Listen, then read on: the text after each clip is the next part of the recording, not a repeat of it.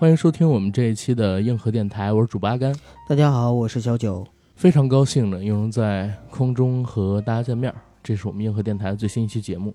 哎，这一期节目呢，我跟九哥会聊一个我们很多听友从过去一个月的时间里边非常积极想让我们去做的节目，就是韩国的电影《寄生虫》。对，嗯，不光是寄生虫吧，我跟九哥呢还会捎带一嘴的去聊一聊。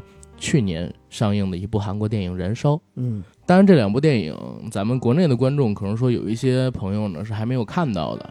啊，因为从二零一五年之后，其实国内没有上映过任何一部韩国电影嘛。对，啊，因为大家都知道那个什么乐天的事儿也好，还有一些其他的事情也好，《寄生虫》这片子呢，其实在过去的一个月时间里边，有非常多的听友想让咱们去聊。啊，而且呢，不光是听友，甚至说还有这个。呃，同行想让咱去聊，就是之前电影不无聊的一个朋友，然后说阿甘，你们要不要做这个寄生虫啊？然后我看了这片子，我很喜欢。我说我看了这片子，我觉得有点过誉。他说是有点过誉，但是呢，我觉得这片子它是各个方面都照顾到了的一部电影，很难有这么平均又没有短板的作品。我觉得说有点过誉这个事儿吧，怎么说呢？就特别容易。比如说，前两年如果有人说，九哥你评价一下李安的《卧虎藏龙》呗？怎么说呢？我觉得有点过誉。卧虎藏龙没过誉，我觉得卧虎藏龙太棒了。意思就是说是很棒，但是我也可以说有点过誉啊。然后就任何一部电影你都可以说有点过誉。嗯，但是这片子确实现在有点过誉，因为啥啊？因为你知道这片子豆瓣刚开评分的时候是多少吗？嗯，九点四。因为这片子他是先去的戛纳嘛。嗯。去戛纳之后，他拿了金棕榈，这是韩国历史上第一个金棕榈啊！所以国内看到的基本上都是当时去戛纳的影迷，或者说是媒体朋友，或者说还有就是从业人员吧。然后他们对这片子特别推崇，毕竟是拿了戛纳。但是我老觉得九点多分，对于这样一部电影，我看了之后啊，我认为是有点过誉的。但是现在这个分数也在慢慢降下了。昨天我看好像已经降到八点八还是八点七了吧？嗯，马上就要比这个同样是八点八分的《杀人回忆》要低了。嗯，其实他在拿到戛纳的时候，我是充满着期待。后来我在看了这片子之后，我说啊，他怎么就拿了戛纳呢？去年的《燃烧》不应该比他更有拿戛纳的样儿吗？对吧？因为戛纳电影节，大家我不知道有多少人了解，其实可以算得上是全世界规格最高的电影节。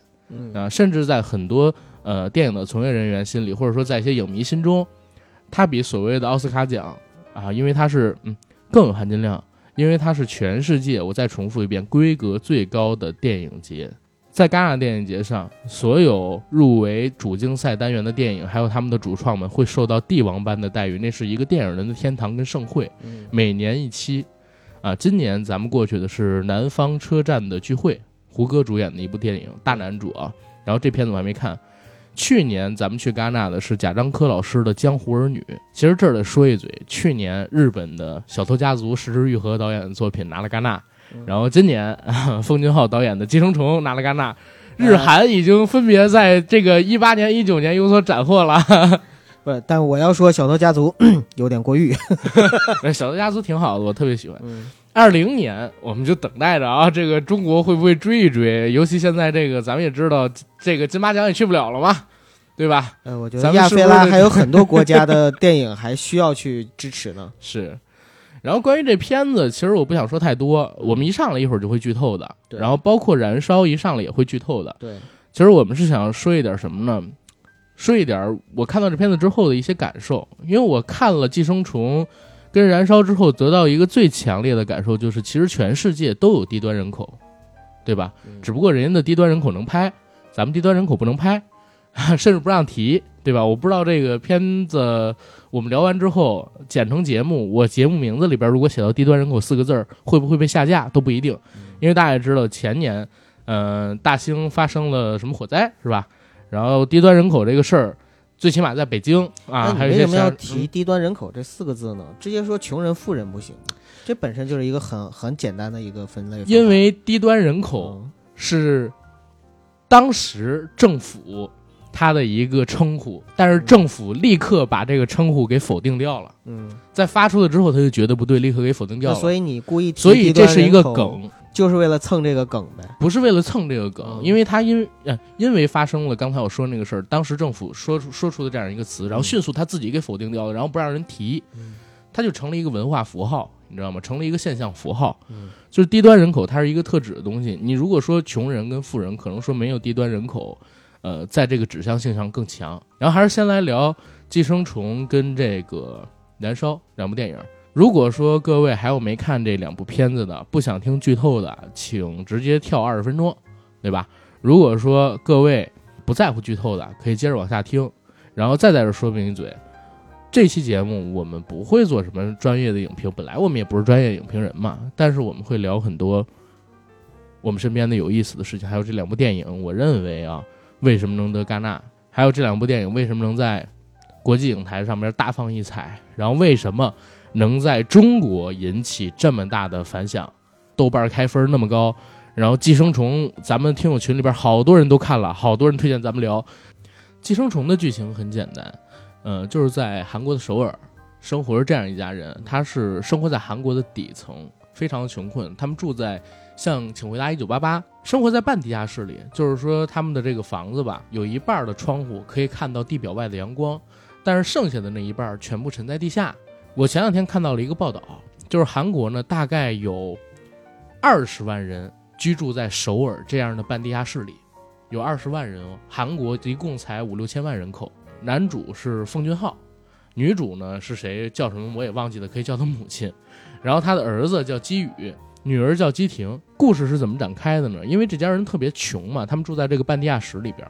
韩国从大概两千零五年之后就开始失业率上升，在最近这几年呢，失业率出现了高速增长的这么一个状态。因为失业率的高速增长，韩国的很多底层人民，尤其可能说是学历不太好的，或者说家境不太好的，没有关系塞到大公司当职员的这些人，都没有工作。所以电影的开场就是他们这家人住在半地下室里边，付着低廉的租金，是以帮披萨饼店折披萨饼的盒子赚取威廉的薪水。这个场景之后啊，基宇的一个同学过来找他，找他的时候呢，给他们家送了一个东西，这东西是个石头。说这石头是一个风水石头，能给他们家带来财气、运气等等等等的东西。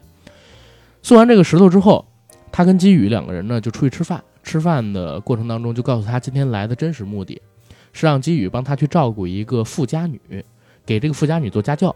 因为自己是一个学校老师嘛，然后有很好的一个工作跟收入，但是为了提升自己，他要出国去进修一段时间。在进修的这段时间里边，他怕其他人会过来撬他的墙角。然后追求这个女生，因为这个基宇的同学呀喜欢上这女孩，只是因为这女孩年纪太小了，他想等自己进修回来，女孩正式读大学之后跟他开始交往，他就让基宇去扮成家教给这个女孩上课，因为他觉得基宇这样，哎呀，女孩肯定看不上的。你基宇也明白啊，说啊，你找我原来是为了干这个，但是他很担心，说自己没上大学，因为他考了好几年都没考上大学嘛，怎么去呢？他这同学说没事儿，因为有我的推荐。啊，然后你再做一份学历等等等等东西就行，而且我跟你很熟嘛，我知道你的学术水平。你过去家教是教英语，你英语挺不错的，最起码比我们学校里边学生啊，还有一些老师要强。啊，放心吧，有我给你推荐，肯定会很好的。那男主就自己又让自己的姐姐伪造了一份，好像是首尔大学吧，还是哪个大学，我忘了，反正是首，反正是韩国一名校。然后给做出了，做出了之后，带着这个证明，然后打扮的西装笔挺，背着一书包，很像学生或者说家教老师的样子，到了这个富家女的家里。富家女的家里富丽堂皇，富家女的母亲提出了让他试讲一节课，然后他在旁边看着，然后试讲很快就通过了，因为男主确实也有一定的本事嘛，所以很容易，基本上就把这个女孩，包括这个母亲给拿下了，成为了这个家庭的英语老师。在成为了英语老师之后，发现这个有钱人家里边还有一儿子，这儿子特别闹腾，特别折腾，但是很喜欢画画。他就有了一想法，把自己妹妹给推荐过来做这个孩子的美术老师，然后就用了一些推荐的办法，包装了一下自己的妹妹，说她叫杰西卡，也是一个从国外留学回来的学意大利美术的这样一个呃留学生，然后水平特别高，然后还学过什么心理研究之类的。那个有钱人家老婆说：“可以呀，我正想这样呢，您赶紧推荐过了吧，改天我们就约，改天就见。”他说：“行，那没问题。”约了一时间，跟自己的妹妹串好了身份，串好了背景，同样伪造的那个所谓的学历嘛，来到这个有钱人家里边。也是顺理成章的就进驻进来了。上课完的第一天，有钱人家那老婆特别满意他上课，派了他们家专职的司机去送他。这个女孩就使了个坏，把自己的内裤在车里脱下来，偷偷留在了车里。塞内裤这件事情很快就被有钱人家的这个老公朴社长所发现了。朴社长大怒，炒了司机。顺理成章的，杰西卡就把自己的父亲，啊，给推荐了进来。把父亲弄过来之后，还有母亲没有工作，他们又起了一个邪茬，说这家里边不是有一保姆吗？这保姆呢，其实咱妈也能当，咱把咱妈也弄进了吧。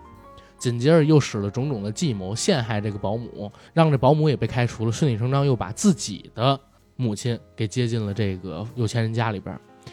这四口人从这儿开始，就像是寄生虫一样。吸养着这个家庭里边给他们的工资进行过活。有一天，是这个朴社长的儿子要过生日，朴社长一家人呢带着这个儿子去了野外去野营，给他过生日庆祝嘛。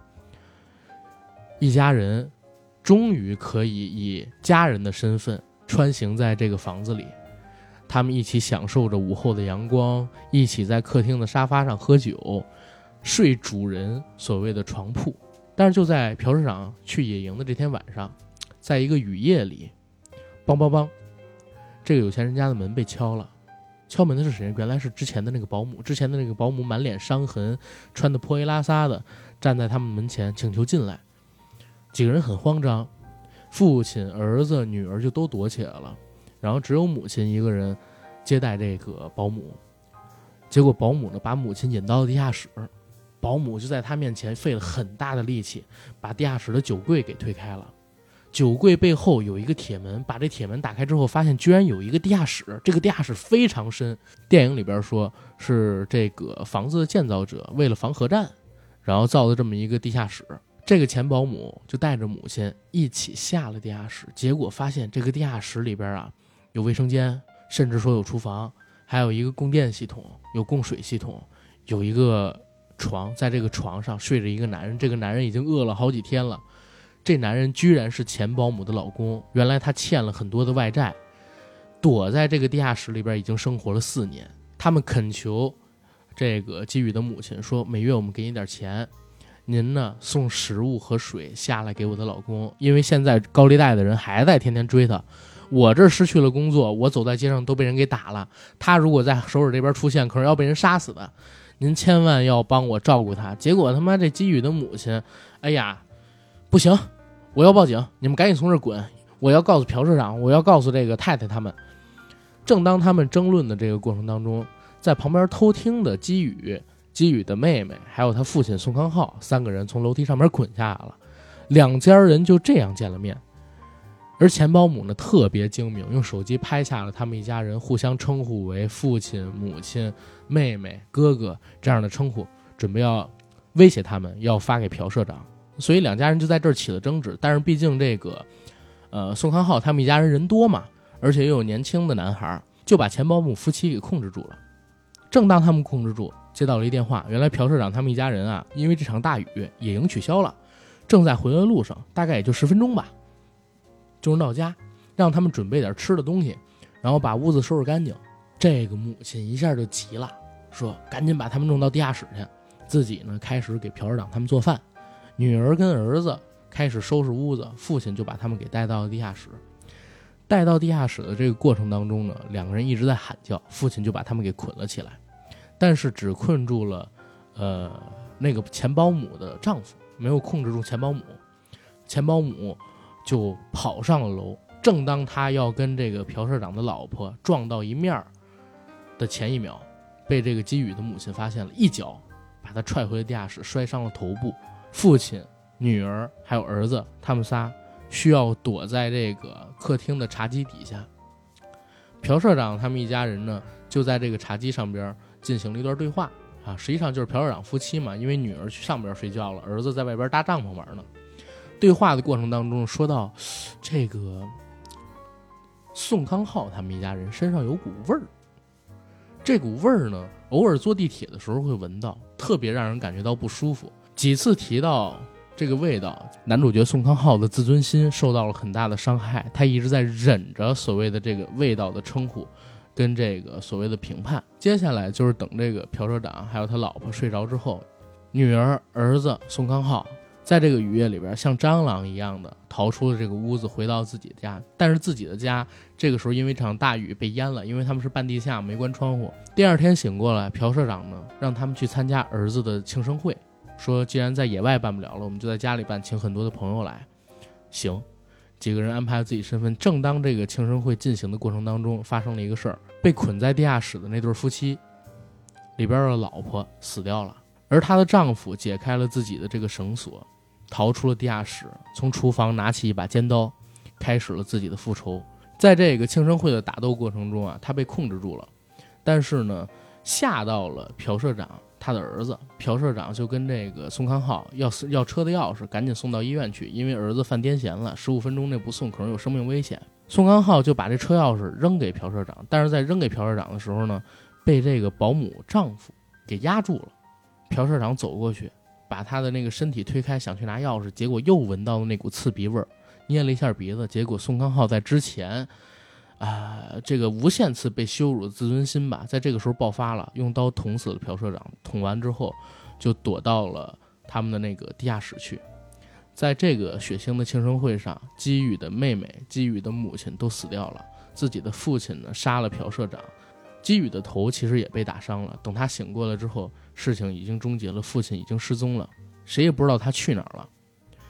后来有一天，姬宇发现，在这个朴社长。家里走廊的所谓的声控灯上出现了摩斯密码，这个摩斯密码他翻译了一下，第一句是儿子，才发现自己的父亲一直住在这间房子的地下室里，寄生在这个房子里，不敢露面，因为怕自己被抓。这其实就是寄生虫的一个故事通讲嘛，大概是这些。要详细的讲的话太多了，嗯，然后再说这个燃烧，燃烧是二零一八年的一个电影，然后这片子拿到了戛纳电影节。场刊有史以来的最高分三点八分，但是在最后的评奖主竞赛的时候啊，大热倒灶，嗯，输给了日本的市之愈和导演所拍摄的《小偷家族》，没有拿到金棕榈。这片子讲的其实也是一个阶级固化跟贫富差距的这么一个问题，讲的也是低端人口。男主角在逛街的时候遇到女主角，女主角呢是一个超市门前的一个做促销的拉拉员。这个女主角向男主角抛媚眼，甚至还帮男主角中了一个小的腕表。在中了腕表之后，女主把这个男主给拉到一边去聊天，告诉他原来他们俩是小时候的邻居，只不过是女主后来整容了，男主可能没认出来。男主都不敢相信，因为他特别穷，他是一个失意的一个学文学写作的大学生。没有工作，自己尝试在家里边写小说，但是几天了，几个月了也憋不出一个屁，正准备从城里边搬走，回到自己乡下的家里边去住呢。女主跟男主抽了根烟，就约男主晚上呢一起去喝酒。两人喝酒的过程当中，男主把这个女主给想起来了，发现啊，她是自己的这个以前的玩伴。在这个酒局上边呢，女主跟男主说自己攒了很长时间的钱，想去非洲旅行，而且自己还在学习哑剧，当着男主的面就演了一段吃橘子的哑剧。后来有一天。女主约男主见面，去自己的家里，告诉他说自己攒够钱了啊，然后现在可能就要去非洲，但是自己家里边养了一只猫叫锅炉，你要帮我照顾它。这锅炉呢很怕生，怎么叫都不出来。女主就说你时不常的给它放点猫砂，然后你帮它铲铲猫屎就行，你不用太管它，它特别忍生，不会出来的。说完这个事儿，俩人在这个啊廉租房里边趴了一下。就在他们做爱的这个过程当中，男主看到了这个斑驳的阳光，这也是他，啊，毕业之后或者说成人走上社会之后为数不多的幸福时光。女主到非洲去旅行了，男主定期啊给他来看猫，虽然没有见过那只猫，但是不断减少的猫粮，还有逐渐增多的猫屎，证明了这只猫确实是存在的。过了一段时间，接到一电话，女主已经回来了，让男主开车去机场接她。男主到了机场，发现女主身边还有一个男人。这个男人呢，年纪比他们可能说要大个六七岁，头发梳的是油头，衣服穿的也是看起来就比他们贵很多的样子，是名牌。女主提出三个人一起去吃个饭吧，他说好。他开着自己那个破货车，带着女主还有另外那个男人一起去吃饭。吃完了饭，那个男生提出要送女主回去，紧接着让自己的朋友开来一辆保时捷。男主看着他们的样子，自己也就没坚持。他知道自己可能说只是这个女生想发泄时候的一个对象而已，他们两个人只是有一次浪漫的 one night。但是不会有未来，在这个男生出现之后，所以也就很伤心嘛。但是他自己也没坚持，他说：“行吧，你把他带走吧，因为实在是太穷了，自卑、胆怯，不敢去追求这样的一个女人。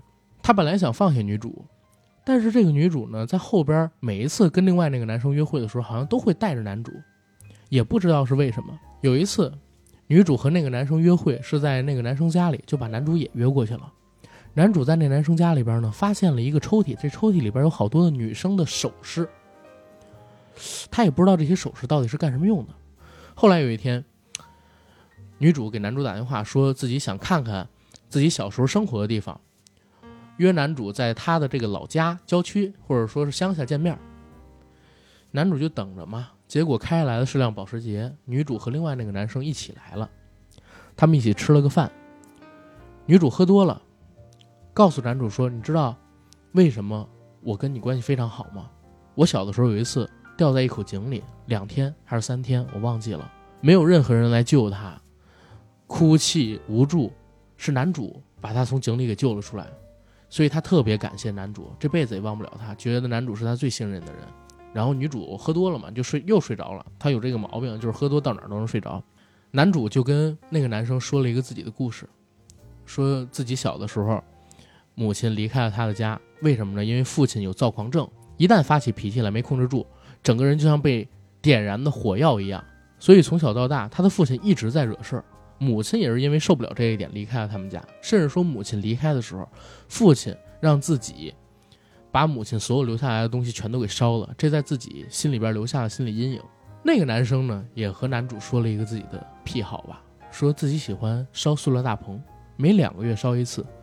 他自己觉得时间刚刚好，因为他觉得这些塑料大棚又没有用，又碍眼，和他所存在的这片土地格格不入，所以他每隔两个月就会烧一次。而他最近瞄上的一个塑料大棚就在男主家附近。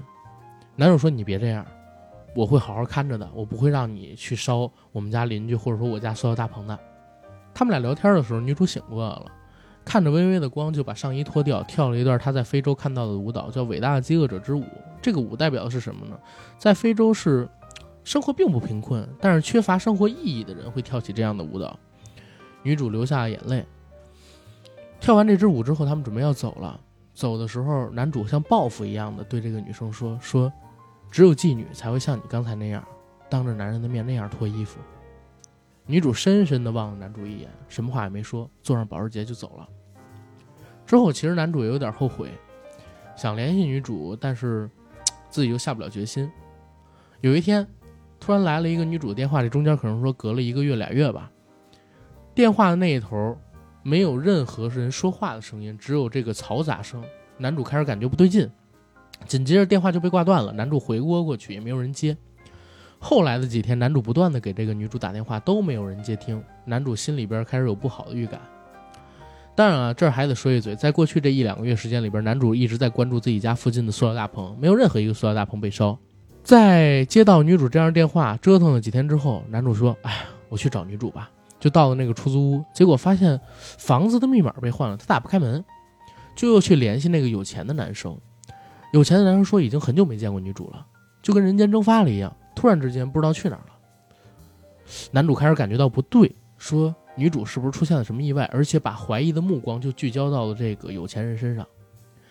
他做了最后一次努力的尝试，劝房东告诉自己新改的密码，然后进了女孩的屋子，发现女孩的屋子里边猫没了，猫砂没了，猫屎也没了，而且收拾的非常干净。但是女孩在他印象里边不是一个特别爱干净的人啊，所以他就怀疑女生被害了嘛，就找了时间，找了个借口，男主把有钱人给约到了郊外。两人见面之后，男主二话不说，拿起一把匕首捅进了这个男人的心脏里。这个男人也没有解释。他们俩没有任何一个人提到女主。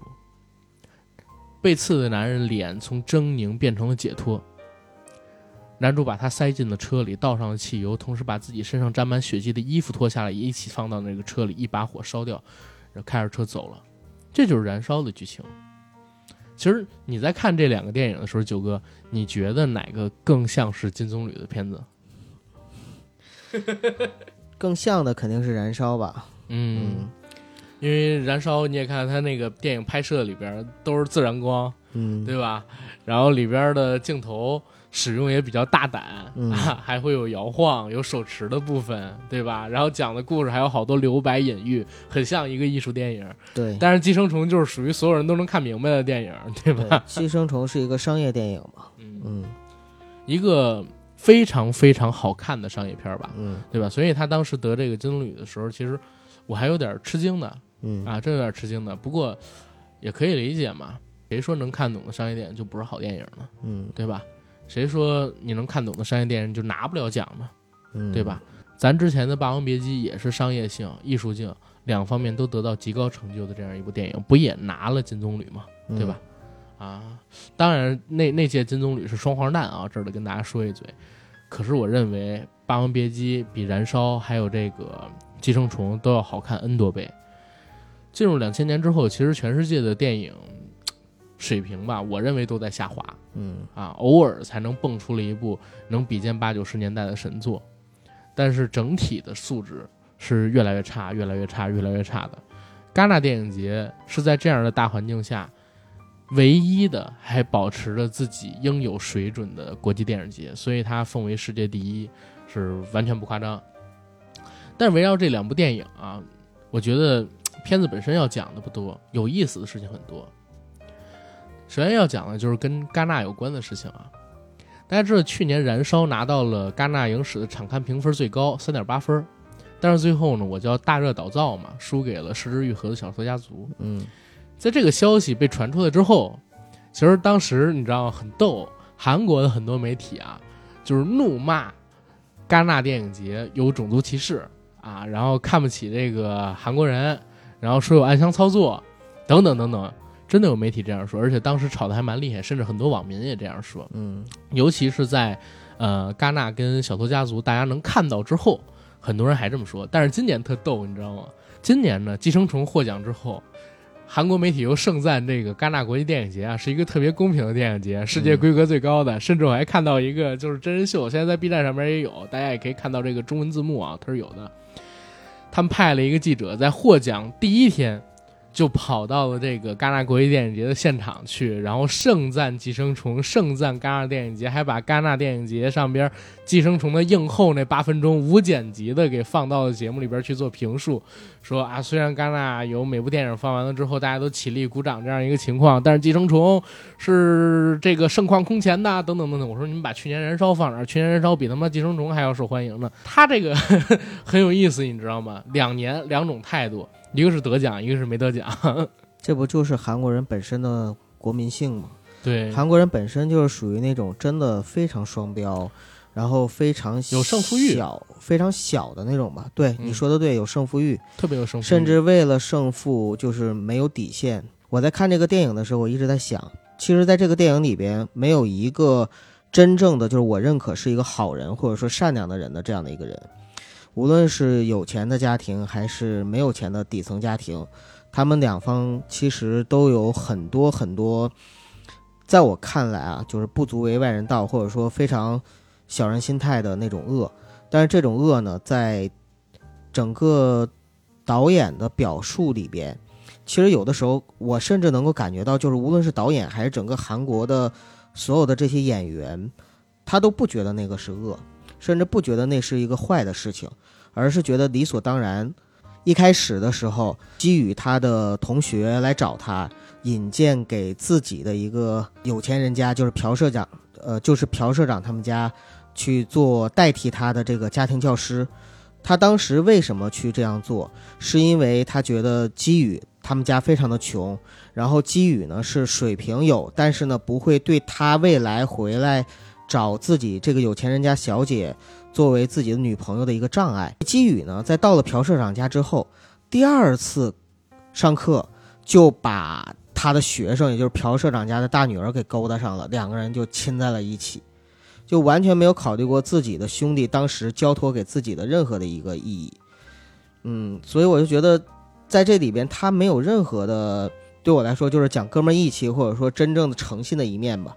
所以也是为什么，就是后来他、他妹妹、他的爸爸、他的妈妈陆续的接二连三的以各种小人和下作的手法，把别人给逼走，然后进入到朴社长他们家。这个可能在，甚至在整个的韩国人心里都觉得有些是理所当然的事情，但是在我看来，我就觉得这个不是。你别这么攻击人韩国国民性，人家国内的媒体或者说影迷，或者说是影评人也在攻击这个点，嗯人家也觉得这是不对的，不是他们觉得不，他们他们觉得很正常，他们也觉得是不对的。我我反正是觉得他不对，你不是你肯定是觉得他不对，但你刚才不是说这韩国国民性，但是有韩国国民性一面，就像你刚才说到的，就是他们对于胜负欲的这个追求嘛，嗯，就是其实为了追求一些东西，他们是可以没有底线的。我反正看了这俩电影啊，我是想到了两个事儿，嗯一个事儿呢是郭德纲讲的，叫穷生奸计，富长良心嗯啊。其实，在《寄生虫》这部戏里边讲，就是穷生奸计，富长良心嘛。世界上只有一种病是治不好的，别人治不好，最起码叫穷病。你知道，穷病一旦得了呀，什么劲儿都没有了，什么想法都没有了，想的是什么？就是赶紧脱离开这个毛病。为了脱离开这毛病，我觉得不管是哪国人，哪怕是韩国人，哪怕是中国人，都会做出很多让大家不能理解的事情。嗯，这个所以叫穷生奸计嘛，对吧？富长良心，很多人在看完这个《寄生虫》这部电影之后说：“哎，朴社长这家人怎么这么蠢呢？自己身边的一个个人被换掉，自己身边被插进来一家人，他们都感觉不到吗？”嗯，其实不是感觉不到，而是人家懒得去管，因为在他们看来，这家人可有可无。嗯没有他们这家人，我还能找其他那家人；没有他们，我还随便，我反正有钱嘛，对吧？我甚至可以出国，我不在乎他们到底是一个什么样的家庭，只要他能把我交给的事儿办好就行了。嗯所以穷生奸计，富长良心，这个良心不是说人真的善良，而是人家说我确实可以在不影响自己的情况下帮助很多人。所以在穷人看来，这就已经是良心了；但是对于富人看来，这只是一件平常的事儿而已。对你说的非常对。对，朴社长他其实在里边有很多展现的地方，就是他其实是非常注意跟无论是金司机，就是奉俊昊演的金司机，还是跟保姆，还是跟其他的那些人的一个嗯界限的问题。对，你比如说金司机开始在车上跟他聊天，金斯基说了一句话，说你一定非常爱你妻子。嗯当时朴社长实际上就有点脸上变颜变色，嗯，然后也不愿意把这个话题接下去了。探寻到私密问题了。对，嗯然后等后面呢，也有几次涉及到这个的时候，他就会变脸，或者说他就不愿意把这个话接下去。嗯后来两个人就夫妻两个人在沙发上聊私密话的时候嘛，嗯他也说到了金司机，说这个人总是要越界，但是又总收回来了，但是最后还是越界了。嗯。其实他指的就是这一点。嗯。就在他心里认为金司机也好，呃，保姆也好，其他人也好，他们其实都是为我这个家庭来服务的，嗯。是下人，是真的是就是我们是有自己的雇员吧。有，一个膜吧，就是嗯。我们不是一类人，对，所以你不要越界。他觉得就是说，如果跟我交心，说私私密话或者把我当朋友，那就是一种越界。对，所以即使到最后的时候，就是在生日 party 上面，开始的时候他还好言好语的跟金斯基说说说为了我儿子，然后咱们办一个印第安的这个劫匪啊，等等等等。开始说的还很好，但是金斯基又提到了他一定很爱他的妻子。这个时候他突然之间又变脸了，然后很严肃的说：“金斯基，你就把他当成是加班，嗯反正也有加班费。”嗯就突然之间就摆起自己老板的身份了。嗯，就也是，其实也是为了说我要跟你隔开。其实有一个特别重要的点啊，但是很多这个呃观众他没有看懂嗯。是哪儿啊？这个朴社长开始都一直能容忍金司机，嗯，但是金司机真正越界的那一点，你知道在哪儿吗？就是朴社长在自己家沙发上发现了金司机味道，他说这次他真的越界了，指的是这个味道，嗯有那股穷味儿。嗯这个味道其实是一直隐藏在这个电影里边的一个引线。穷跟富之间用什么来分别？不光是外表，不光是言行举止、谈吐、文化，因为这些东西都可以装，嗯但是味道始终像一层墙一样隔在两个家庭或者说两个阶级之间。朴社长在自己家的沙发上闻到了金斯基身上的味道，然后跟自己的老婆说：“金斯基身上有一股味儿。这股味儿呢，杰西卡老师身上也有，凯文老师身上也有。因为到后来的时候，他那个他母亲因为做保姆嘛，一直住在这个房间里边，已经没有那个地下室那个味道了，那种酸臭味了，所以就他们三个身上有。说这种味道呢。”偶尔坐地铁的时候会闻见，坐地铁的人身上就老有一种这样的味道，很刺鼻。怎么说也不是难闻，就是让人觉得不舒服。之前在电影里边，他女儿也说过，说这个东西啊是穷味儿，是地下室的味道，不搬出这里，我们是摆脱不掉这种味道的。但是每当他做出这样的呃，像九哥刚才所说到变脸的举动，或者说说出这种类似的话的时候，你其实都会看到镜头会转到宋康昊的脸上，宋康昊的脸都是沉默的、严肃的、隐忍的，然后闻着自己身上，对，就是想闻闻是什么味道。对，后来他也不闻了，他就是愤怒，但是他一直在压抑着这个愤怒，到最后实在是忍不下去了，所以有最后刺死的那个行为嘛。味道一直是存在于两个阶级之间的，然后燃烧其实不也是吗？燃烧这个电影刚才也讲了，就是男主因为穷自卑，不敢去追自己心仪的女孩。其实我想说啥，我不知道大家有没有得过穷病啊？我在一五年的时候，当时刚上班，就才几个月，我女朋友跟我分手了。我大学那个女朋友跟我分手了。嗯，我当时就得上了那种患得患失的病，因为那个时候收入不固定，你知道吧？而且很少。女生可能说在穷的时候是赶紧想谈恋爱，男生在穷的时候是真不敢谈恋爱，嗯，知道吗？因为你穷的时候你没办法，请那个自己心仪的女孩去吃顿好的，喝顿好的，出去唱唱 K，看个电影，啊，或者说给人买点什么好的衣服、化妆品之类的，你都做不到。你之前在学校里边可能还不怎么觉得，因为我们生活费都差不多嘛，都够。但是走上社会之后，你会发现不这样。所以当时我大学的女朋友跟我分了之后，我真是患得患失了几个月的时间。那段时间里边不敢谈恋爱，生怕自己就是，哎呀做不好，配不上人家，等等等等。直到自己腰包开始慢慢鼓，收入起来之后，啊，就过了大概得有半年之后，才逐渐找回自信心。开始踏上社会那段时间是很没有自信心的，就是因为穷自己。这个我也跟大家分享一下我自己的亲身经历吧。这种穷病我也得过，阿甘。而且 啊，这种穷病我也得过。逗号阿甘，呃，那个时候是我在上高中的时候吧。我高中时候曾经，我可以这么，我可以这么说哈，我的爱情经历比较复杂，就是喜欢过的姑娘很多。比如说，我说过，我初中喜欢过好几个小姑娘，小学就开始喜欢姑娘，大学的时候也喜欢很多姑娘。对对对，但是实际上，整个高中时期是我最单纯的一段时期，因为我整个高中就只喜欢过一个女孩，而这个女孩我整整喜欢了她三年，她是我们班的一个班花。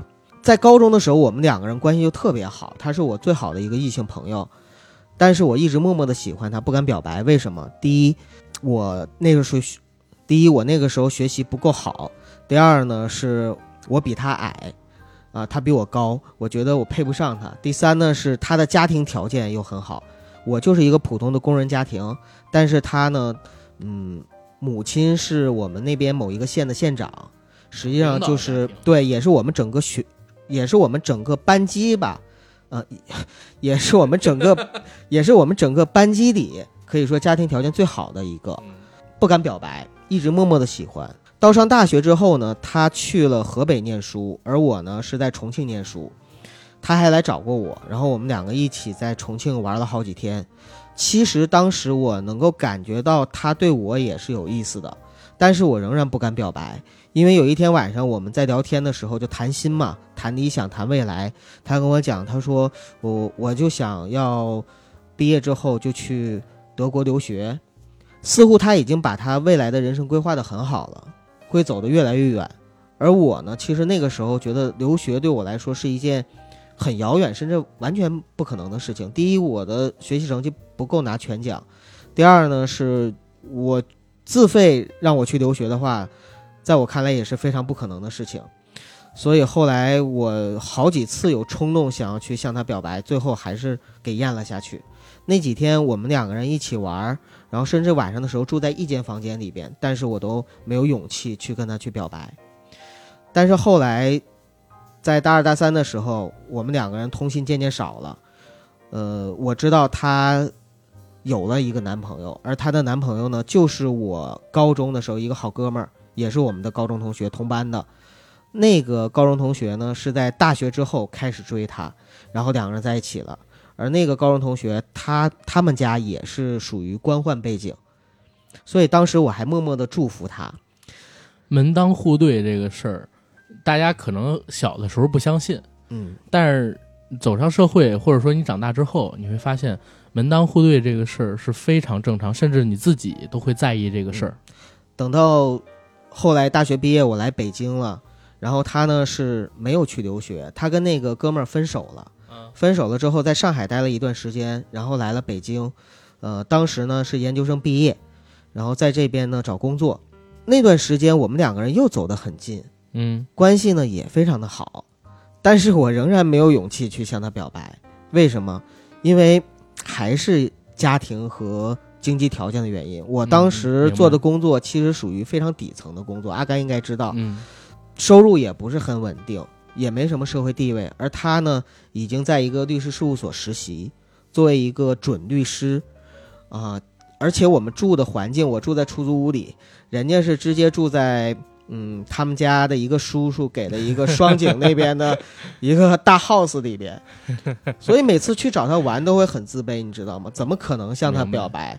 所以我也默默的把那种感情压了下去，直到后来的时候，他结婚，你还去了。我还是给他当的伴郎啊啊，还是回到他的老家县城。那是他听这节目吗？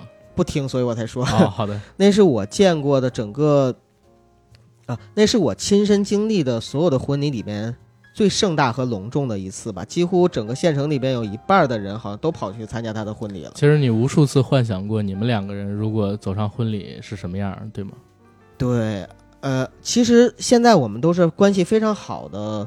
同学、同学和朋友，嗯，然后也会偶尔的出来，大家一起，我们高中同学在北京聚一聚，嗯，呃，包括就是九嫂都非常的羡慕，说，哎呀，他们两口子真的是一个高知家庭，因为两个人，一个是准博士，一个是博士后，嗯，然后呢，一个是北大毕业的高材生，算是已经小有名气的律师了。对，就是属于一个非常高知的家庭。嘿，以后咱要有了版权冲突、商标这方面的问题，可以找他。人家是做劳动法的啊。好的啊，以后咱咱想开人的时候可以找他。对对对，那没问题。嗯，所以就可以看出来，其实这种阶级差异或者说社会地位上的东西，一直是横亘在我心里边的一个东西。对，嗯，其实刚才我我没有提到一点啊，嗯，就是大家可能觉得我那个状态不太对，我跟大家分享一下我当时什么状态。我实习的工资呢是一千五一个月。当时在银行嘛，然后大家知道，因为我家庭条件的问题，呃，就是我爸很早不在了，所以相当于我大学毕业之后没跟，或者说我开始实习之后没跟家里边要过一分钱。嗯，那会儿是住在学校里边，我女朋友跟我分手之后，其实我陷入了那种就是很强烈的呃自尊心被打击的那种环境里边。嗯，在那段时间里边，我追过一姑娘。然后那姑娘给我拒了，那姑娘比我大两岁，然后是在我们同一家公司。那会儿我已经不在银行了。你不是说你不找比你大的吗？当时，当时，当时很喜欢啊，我真的是当时很喜欢。然后人家给我拒了，就是因为他收入那个时候已经不错了，嗯，所以也是激励我吧，就是好好工作，然后多挣点钱。在那个时候算是给了我一个比较正向的引导。其实一直怎么讲呢？就是穷。真的会让人产生自卑感。刚才九哥刚才他提到了嘛，就是说那个时候跟女生在一起，他会感受到自卑，就是这样的。你知道，我我最近在看几组数据，就因为看了《寄生虫》这部电影，我想聊《寄生虫》，但是我们肯定不会聊电太多电影的东西啊。大家知道吗？就是现在个税起征点是五千块，嗯，现在全国只有百分之二的人能缴个税。百分之二记录的啊，当然可能会有偏差，但我相信绝不会超过百分之五。嗯，因为有的人可能不交税给现金，但绝不超过百分之税和漏税的。对，全国十四亿人口，然后如果按三口之家，我们平均算啊，可能说有嗯四亿个家庭，在这四亿多个家庭里边，大概只有百分之三是可以人均年收入超过三千块的。嗯，中国有多少残疾人口呢？两千万。中国有多少受过高等教育，比如说本科、大专，甚至说再往上，这样嗯学习经历的人呢？一千八百万。残疾人口居然比所谓的受过高等教育的人还要多，他们的生活肯定比这更差，嗯，对吧？咱们国家失业率其实还好，因为人口基数大。电影所讲述的这个韩国，其实阶级固化已经很严重，里面的失业率非常高，不是韩国的失业率非常高，所以在电影这个《寄生虫》里边也说了，说这个现在大家都没工作，他们一家人四口能够通过朴社长找到工作，咱们要感谢朴社长，朴社长 respect，是吧？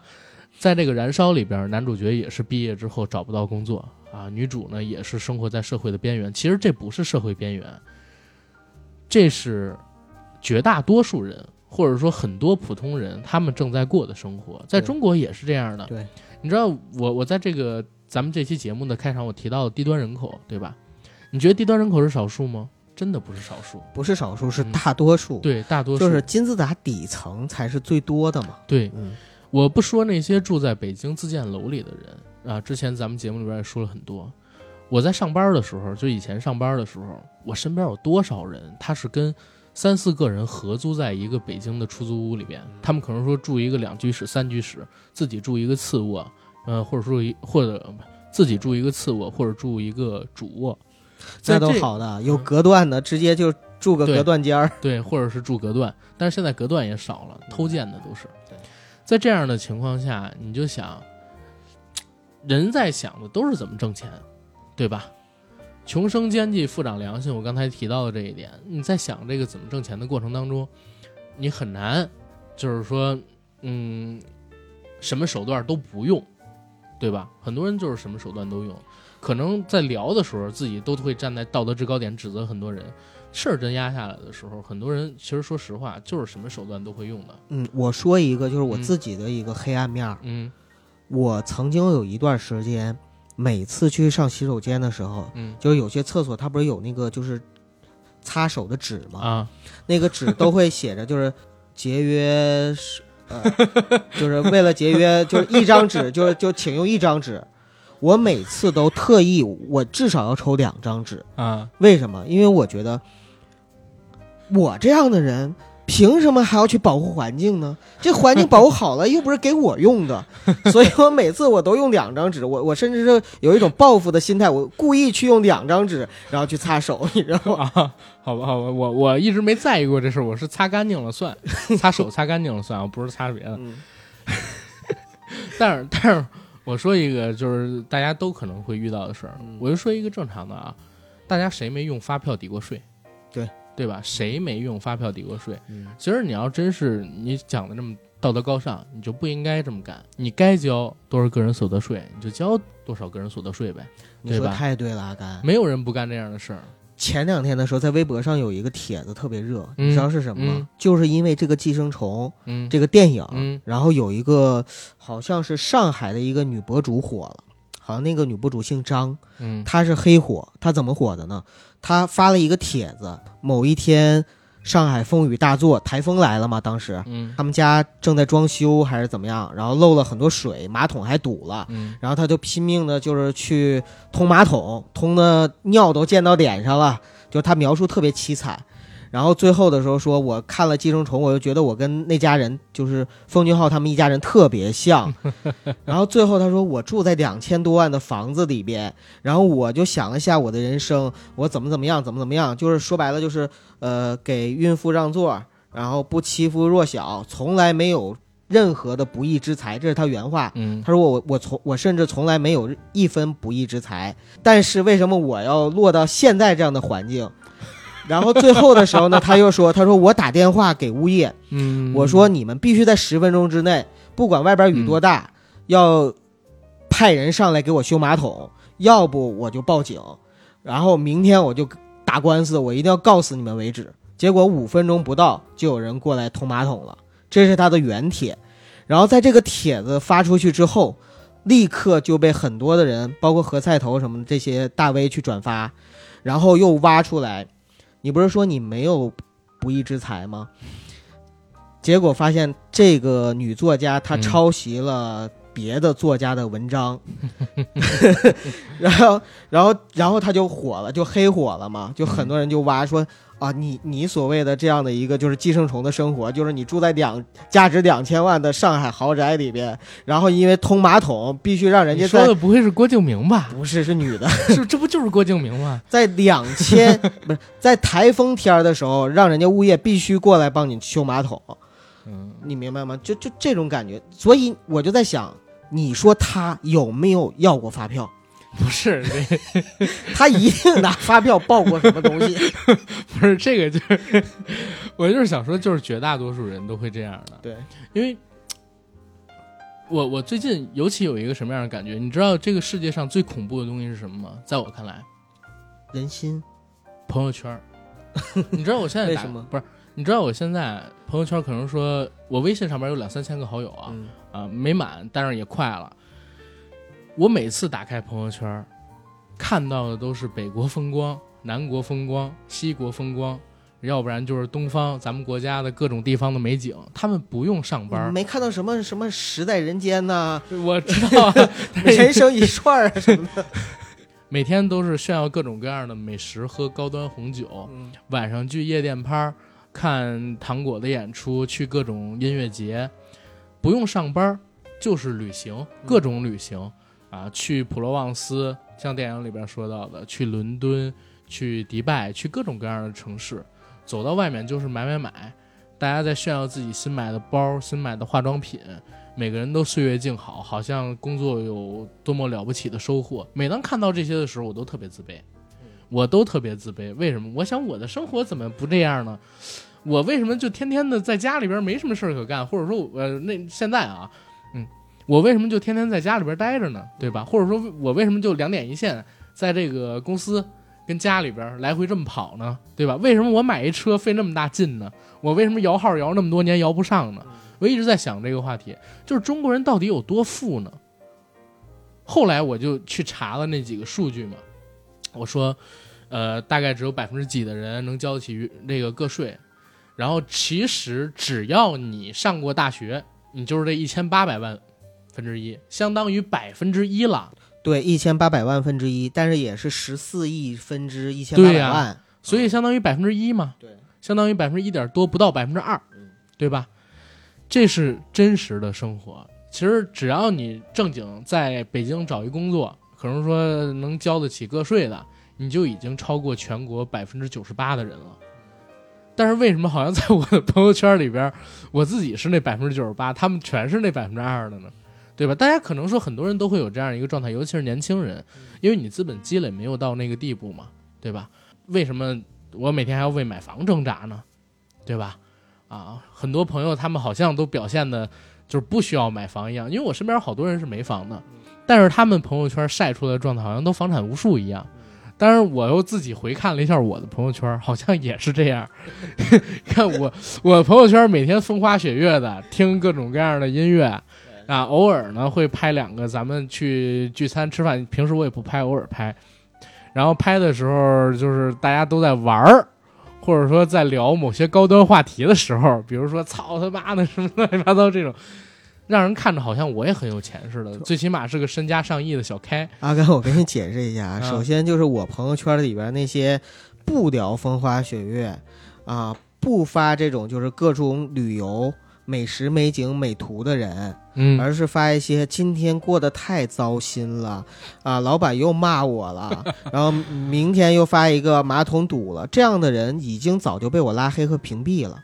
所以我是选择性的不去看到这些负能量的东西。我也真是选择性不看负能量的东西。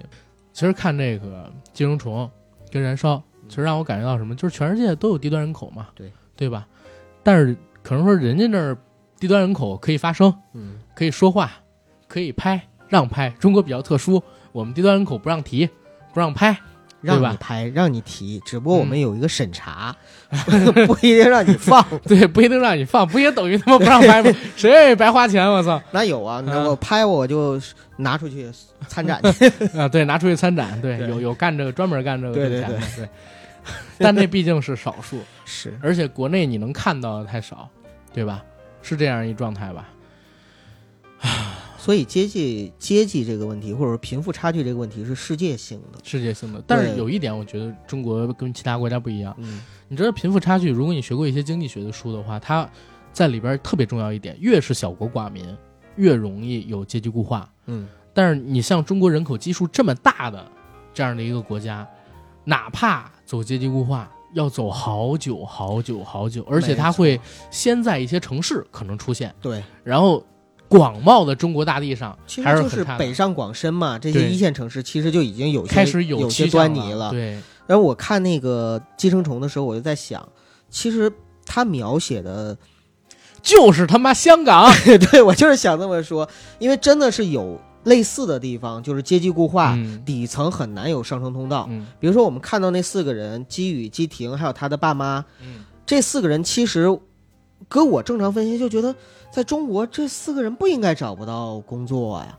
你比如说基宇，他英文那么好，对吧？这这提一嘴啊，好多韩国的观众也觉得他们在韩国不应该找不到工作。婷呢，你看，就是无论是从长相上，还是那个画画，包括那个 PS 技术各个方面，对还有就是他爸爸是一个老司机，他妈做饭做那么好，还是一个运动员出身的，对吧？还有奖牌，啊，就是怎么着也不能四个人沦落到就是只靠着糊个盒子养家糊口折口。盒子啊，折糊盒子，子，折披萨盒。但是，但是也有人真正解释了，说这个并不是说导演刻意为之，而是在韩国，呃，就是确实是有这样的一个就是很难晋升或者说找工作很难的这样的一个状态。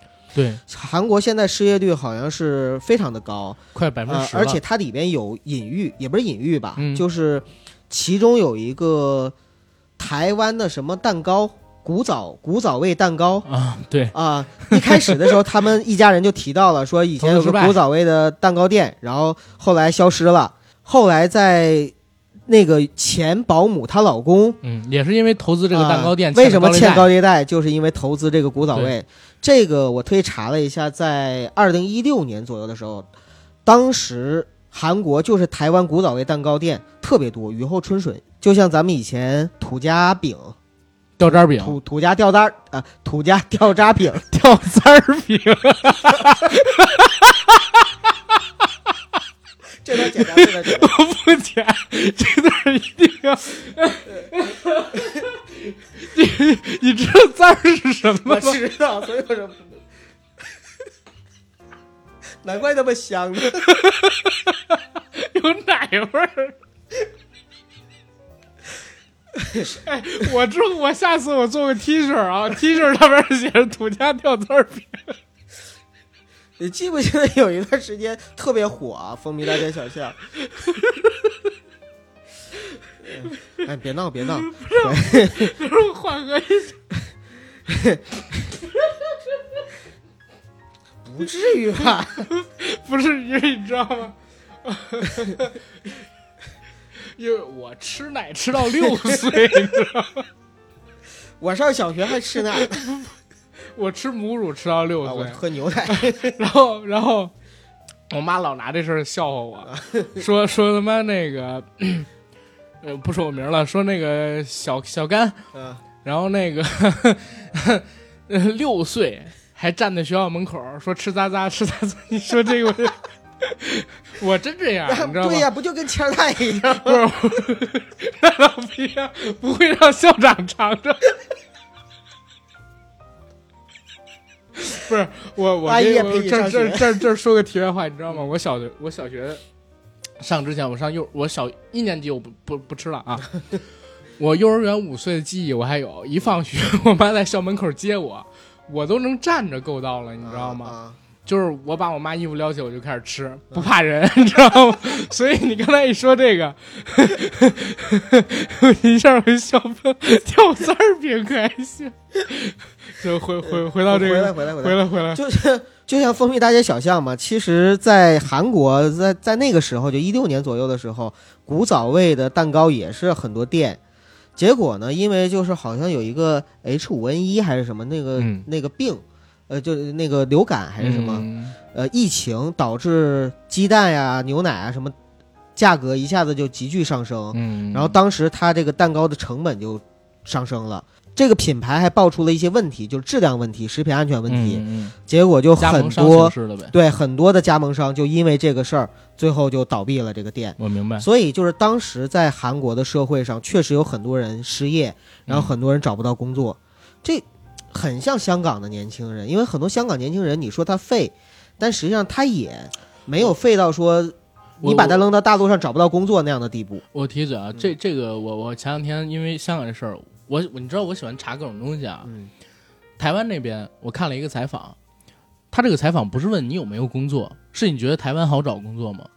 台湾人的普遍回答知道是什么？台湾年轻人普遍回答是好找工作，但是很难找到心仪的工作。嗯这个其实是常态。对，包括我们现在看到寄生虫，包括香港的问题都是一样的。其实，在他们的国家里边都可以找到工作，但是这个工作是不是你想干的？你觉得这个工作对不对得起你？这个不一定。但是你像寄生虫那里面，基宇他们一家人嗯已经不是说所以这个就是戏剧嘛，对啊太夸张了嘛，好找到心仪的工作的问题了，嗯而是根本就没工作，对根本就没工作。嗯，啊，这折一盒子才他妈几百韩元，几块钱，哎，反对正很惨，看很惨，嗯看看着很惨。但是这这才是生活的常态。对啊，阶级固化之后，其实绝大部分的基层岗位还都是有提供的，嗯但是就看你愿不愿意做。但是这儿也涉及到一个问题，你不觉得中国人很勤劳吗？亚洲人本来就很勤劳，中国人尤其勤劳。嗯你知道对抗阶级固化，政府的那个最好方法是什么吗？不知道，就是日本那一套，嗯把社会变成一个低欲望社会。嗯，如果你变成低欲望社会，那你做什么都无所谓，对吧？但是在中国很难，但是在中国很难，因为中国现在是一个高欲望社会，对，而且特靠别有欲望，而且靠着欲望去做一些事情。对，你比如说我们现在看到的中国影史排行榜前几名的这些，嗯第一个是《战狼二》吧？是《战狼二》吧？，对，《战狼二》票房票房排行，对我票房排行啊榜啊前几名的，嗯。就第一个是《战狼二》，《战狼二》是属于爱国心，啊。就是我们说祭典吧，嗯。就那祭典。嗯，然后第二个是《流浪地球》吧，嗯，《流浪地球》是呃科幻元年，嗯。其实也是属于民族自豪感民族主义等等民族主义民族自豪感那些东西。然后第三位的是哪吒，哪吒，嗯，哪吒我命由我不由天。对，啊，对然后也是中国动画复兴嘛，对也是哎也有民族主义或者民族情怀在里边。对，然后红海行动，后边红海行动，然后还有我不是药神，对。这，是现实题材的，嗯，对吧？能够引起高票房的这些电影，其实它往往是煽动了一些情绪在里边的，对，一定是这样子的。对他如果不煽动情绪，中国的情绪、民族主义、高欲望，这些都是就是现在当下当下的中国的一个嗯常态化的一些东西。对，嗯，香港跟台湾的年轻人，就是因为所谓的这个高欲望，嗯，导致出种种的问题。这可能是中华民族自古以来都有的，因为中国人你知道吗？中国人我们接受的传统文化里边一直在告诉我们一个道理，什么道理？勤劳致富。嗯，这真是传统文化，不是这个现在我们所学到的这个马克思主义什么的，勤劳致富。然后在中国的传统文化里边就有抗争这个东西，它跟西方你去基督教，它所谓上帝创世不一样，中国的神话都是一部抗争史，所以好像中国人他就是一个很难满足的群体，在这个社会上面，咱们所存在的这个中国社会上面当前的，你找一千个人，这一千个人各个职业了，你把乞丐什么都算上，你问他想不想赚大钱，想不想过更好的生活，绝大的部分的人，百分之九十八会告诉你我愿意，你给他一个机会，而且只要你给他一个机会，百分之五十的人会玩命干，嗯，对吧？还有你去采访问他们现在幸福吗？对，他说我姓郭嘛，嗯叫郭德纲嘛，呃，有多少人说我很满意现在的生活？你哪怕是已经很有钱，或者说社会地位已经很好了，可能他仍然会说我不满意，或者说他真心的说我不满意。因为如果他真的满意的话，他就不会是现在这样的一个状态。对，嗯但是绝大部分的中国人啊就是生活在底层状态。嗯其实为什么我我觉得为什么《寄生虫》这片子我们聊比很多同样做这个呃音频影评的电台嗯要更合适一点儿？因为我跟九哥就是从底层走出来的，嗯，对吧？对。我跟大家说句不什么叫不是从底层走出来呀？我还没走出来呢。没没走出来，战术后仰一下，什么叫穷人啊？不是真的没走出来。嗯我简单举个例子，我跟九哥现在全职做这个电台，你当嗯我们俩有固定收入啊，我们俩过的就是穷人的生活，对对吧？对，然后就是看以后能不能崛起嘛，对对吧？很多音频播客的电台，像我们俩这样状态的很多啊，但是在咱们现在这个圈子里边做音频影评的电台，绝大部分的主播出身都比我们俩好很多。嗯，我们知道的，要不然呢是出国留过学嗯啊，学的电影，要不然呢。啊，然后、要不说话能那么硬气吗？别别别这么说，反正就基本上是这样的底子。嗯我知道的只有我跟九哥两个人是普普通通的小镇青年跟农村青年嗯啊，从社会底层然后走上来做这么一个电台，真的只有我们俩人。所以绝大多数人在聊《寄生虫》他们这个电影的时候是仰视的，不是？所以绝大多数人在聊这个《寄生虫》这电影的时候是俯视的姿态，犬儒视角。嗯真的就只有咱们是平视的，明白吗？真的是平视的。我还记得我当时实习的时候，那个时候因为一千五百块钱工资嘛，中午吃饭，要不然呢，就是因为那会儿我住校，没有人给我做，不是我妈给我做饭。你知道我吃什么吗？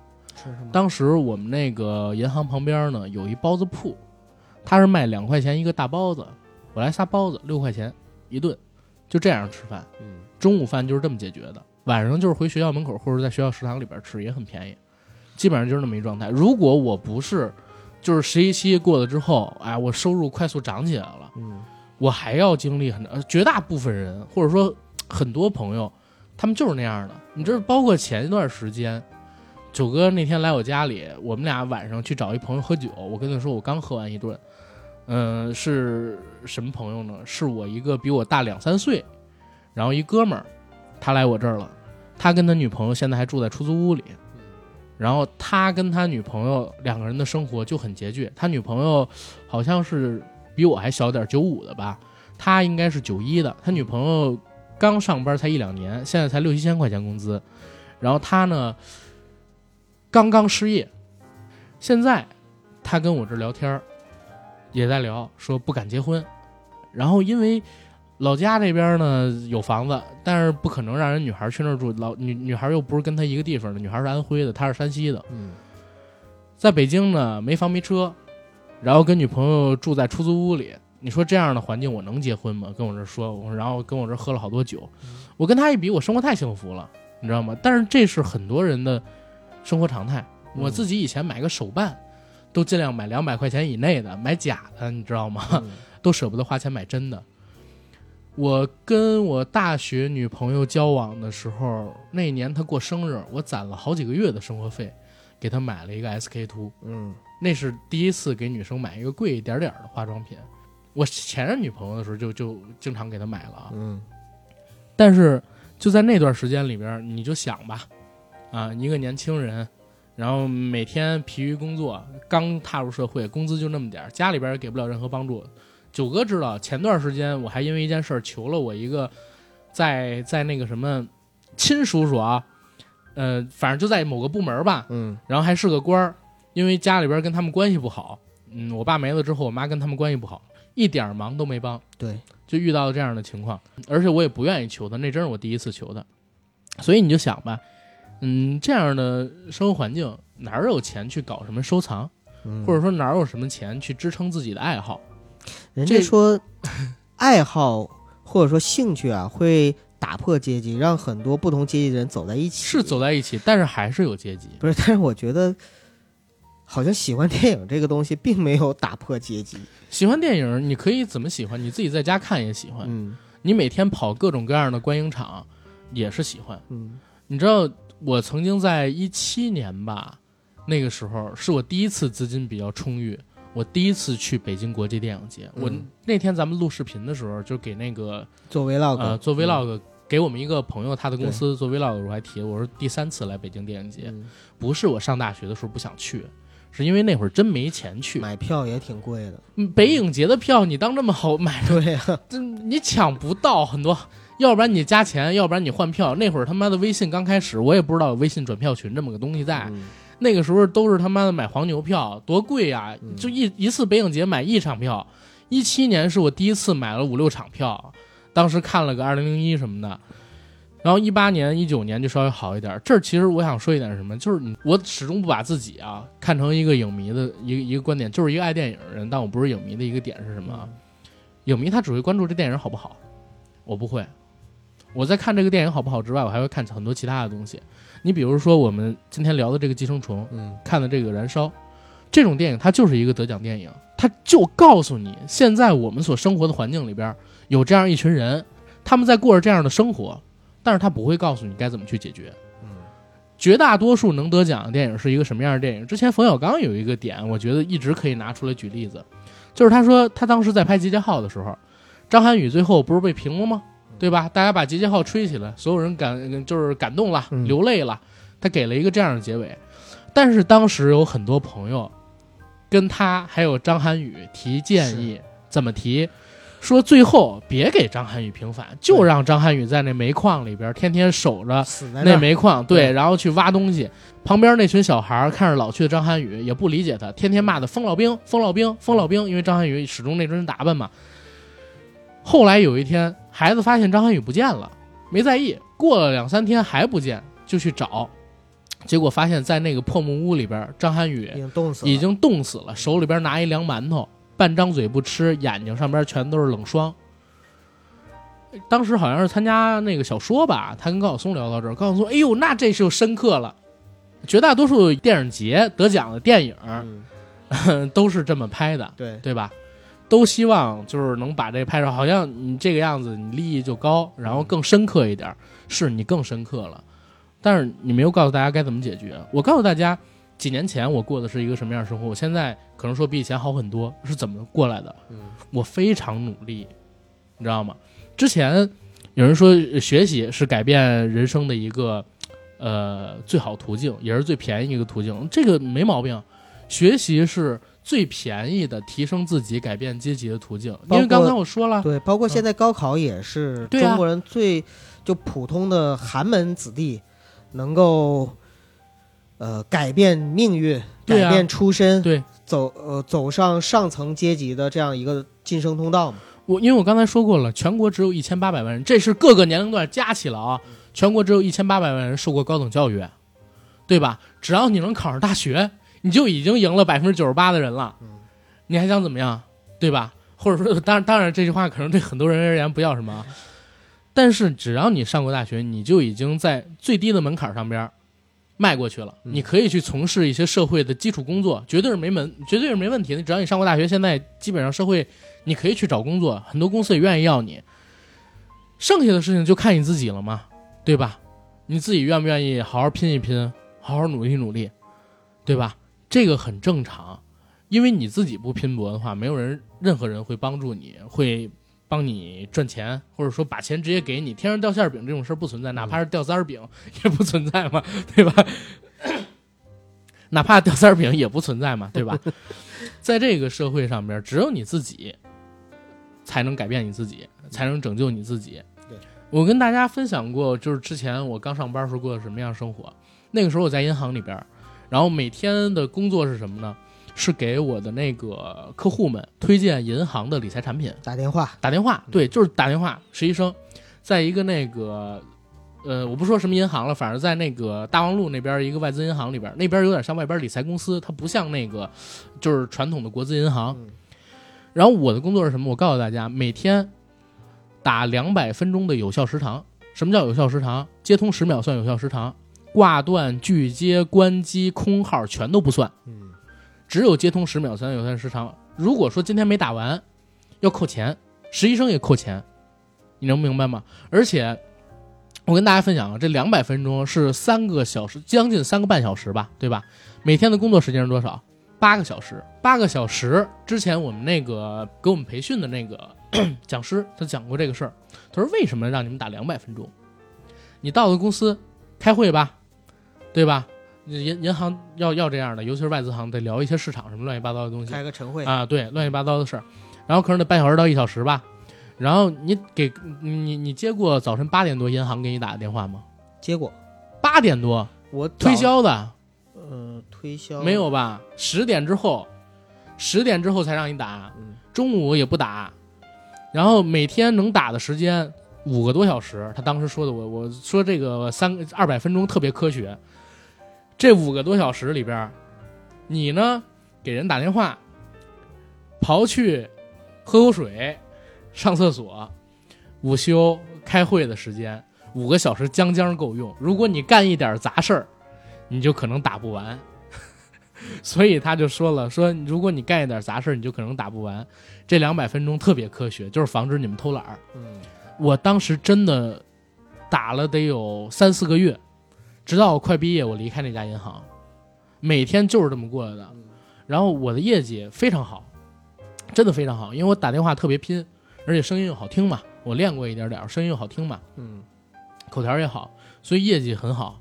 相当于后来我们行长离开银行的时候，就带着我们还有另外一个团队离开了，就这么着。如果说当时我觉得这个东西累，跟我一块儿去的有好多人，还还都有比我学习成绩好、比我学校好的，然后我们一起进到那边去，绝大多数人都离开了，最后实习生扛下来的，我们那批跟着那个行长一起走的，只有我一个，只有我一个人，不是说我比他们都聪明或者怎么样，是因为我能忍得住。打电话这个事儿它不累，它就是枯燥，当然也累啊，因为你每天真的打完两百分钟之后，你会觉得头昏脑胀的，因为你一直要带着那个话机什么乱七八糟的东西，真是头昏脑胀。我就过过这种生活，但是我特别感谢这段生活，为什么？那几个月的时间里边，极大的锻炼了我的口条，嗯，然后锻炼了我不要脸的这么一个精神跟气质，这个很重要。其实说不要脸，说是难听，但是这是在社会上边非常非常重要，也是非常非常能帮助一个人成功的点，对，对吧？最起码让你在面对陌生人的时候容易张嘴，嗯，容易跟他们去分享一些东西，容易让他们去帮助你，啊，这是很多人都缺少的品质。所以走到社会上面，我建议大家 第一要锻炼的就是自己不要脸的特质。嗯但是还有一点就是，我确实是一个很努力的人。之前咱们他妈的节目下方有那个评论说什么我是既得利益者，说以前很喜欢我，现在不喜欢我，说阿甘是个既得利益者。我其实我特别想喷，我说你骂什么都行，你不应该骂既得利益者呀，对吧？你怎么就既得利益者了？骂你是低端人口，不是，我就是低端人口走的，嗯，对吧？我刚踏上社会的时候，我特别典型低端人口，低端到不能再低端，低端人口。对，大家想想，你们踏上社会的时候，好歹还能跟家里要钱呢，家里边或多或少还能帮着你们点儿呢。我走上社会的时候，谁也没帮过我什么，对吧？就是纯粹我们靠自己嘛。我我这样的人是绝大多数啊，我这样的人是绝大多数。所以啊，在今天我们在回说这些事情的时候，我觉得这是我们的骄傲。对呀、就是骄傲嘛。对，啊，我就骄傲，我从这，你如果一直陷在那样的生活里边儿，你还不努力，嗯，那你没有任何资格骄傲，跟人分享你经历的那些事儿，你就是跟人抱怨而已，对对吧？只有你走出来了，你才有资格跟别人去聊，嗯，对吧？当然，绝大多数没走出来的人也不会跟人去聊这个事儿啊，自己还是，所以觉得丢人。你看，人们津津乐道的，像王宝强也好，小岳岳也好，就聊到他们的时候，聊到他们过去的时候，嗯他们也愿意去聊，对呀、也能坦诚的跟大家去说为什么，就是因为他们走出来了。你要说他们没走出来，嗯 这他妈的人也不会聊，根本都不会有人去踩他们，对对吧？这个社会阶级是存在的，这个社会贫富差距是存在的。就像我刚才说的那些朋友圈一样，我打开之后，我觉得我操，怎么周边人过的都是那样的生活，跟我完全不一样。但是后来我一想，不是，其实我也这样。嗯他们看我可能也会觉得，是，但是也真的有人在过着像他们朋友圈里那样的生活。呃朋友圈表现出来可能是他们一辈子里边，或者说一年里边的几次，但是真的有人每天过的都是那几次的生活。嗯对吧？每天过的都是那几次的生活。我认为我们绝大多数的普通人，在底层往上走的人，不应该像这个《寄生虫》里边，最起码宋康昊最后做的，因为人家就是觉得跟你有隔阂，就自尊心受伤，然后拿刀捅死人家。我觉得这个是挺不可取的。嗯你应该做的是努力改变自己的境遇，努力的走出这个圈子。而《燃烧》里边那种富人，我觉得也很少，就是有这么一个癖好，然后去每隔两个月残杀一个在社会上边孤立无援，然后没有什么社会地位跟经济收入的少女。这都极端展现，这都是极端展现你想现。就首先我就觉得我无论多穷，我也不会做出像他们一家人那种，就是偷偷跑去寄生在别人家的这个有可能你会做，但是最后杀人肯定不会做。呃，而且还有一点啊，就是可能是一种过度解读。嗯，有些人说，其实在这个电影里边展现寄生虫的时候，实际上朴社长他们一家才是寄生虫，他们是社会的寄生虫。你看，他们无论是自己的家打扫、做饭，所有的东西都是需要其他人去帮助的，而他们只需要什么呢？花钱。就有一种理论，就是你寄生虫什么？你你你以为做寄生虫容易啊？怎么才能做寄生虫？你得有钱，你得不断花钱，你呢才能成为这个社会的寄生虫。我觉得这个都不是过度解读，这就是纯扯淡了。因为在电影里边说了，人家朴社长他是一个很大的电子公司的老板，嗯，对吧？嗯他金司机第一次，金司机第一次见朴社长的时候是朴社长在自己的公司里边办公，嗯对吧？嗯朴社长在看他们公司研究出来的那些产品跟设备，人家给社会在做这些东西，人家不是说对吧？对，所以不是说有钱人是寄生虫，对呀、嗯最起码你想啊，是胡盒子嗯给社会创造的贡献多，还是说就是做科技，然后给反反正肯定后者纳税多。对，反正肯定后者纳税多嘛，给国家创造税收多嘛。对，就是你很多人在看到这样的电影啊，然后看到这样的事情之后，他会陷入到一个误区。这个误区是什么呢？误区就是，哎，他们怎么他妈什么都不干就享受这么好的生活？你这仇富啊，这种心理特别容易产生。但是很多情况下，大家对于富人的这个态度啊是有很大问题的。你觉得富二代是大多数吗？我告诉大家，富二代绝对是少数，只不过大家都愿意看富二代而已。我认识的那些有钱人，为什么绝大多数人都受过良好教育？要不然到国外留过学，要不然就是国内 top 三、top 五这样的学校毕业，在自己家的企业里边兢兢业业的想把这个企业给做好，或者说在国内的某些一线的公司里边、超一线的公司里边工作，然后工作能力特别强，谈吐文雅，啊，又有情商又有智商。我怎么认识都是这些人呢？而且我身边还有好多就是创一代，对吧？创一代跟那个第一代，呃，人打工也赚到大钱的，嗯对吧？打工皇帝我身边也有认识的，嗯都很好啊，没有像大家说的那样，没有在网上看到那样仇富心理，导致大家看到的都是少部分的被放大过的那些不好的地方，所以导致很多咱们这样的低端人口，他会妄想有钱人过的是什么样的生活，真的觉得啊，人家的快乐我想象不到，人家每天过的都应该是肮脏龌龊那样的那样的生活，有，但是绝不是大多数。嗯任何群体里边、圈子里边，都是少部分的人会这样。其实如果从国民性上来讲的话，确实是有文化差异的。因为我看这个电影的时候啊，我就其实实际上它是有两代寄生虫，第一代寄生虫呢就是那个帮佣还有她老公，第二代寄生虫是基宇他们一家。一家人，对吧？实际上，当雨夜那一天晚上，帮佣回来，然后发现了基宇他们一家秘密的时候，实际上他是立刻就变脸了，因为一开始的时候他还跪着求基宇的妈妈不要把这个秘密说出去啊，怎么怎么样，但是发现了也是像他们一样的寄生虫的时候，帮佣脸立刻就变了。然后说：“哦，我要把这个秘密告诉给女主人。”到后来呢，因为他手上有这个视频的证据，就让基宇他们一家人跪在那块举着手。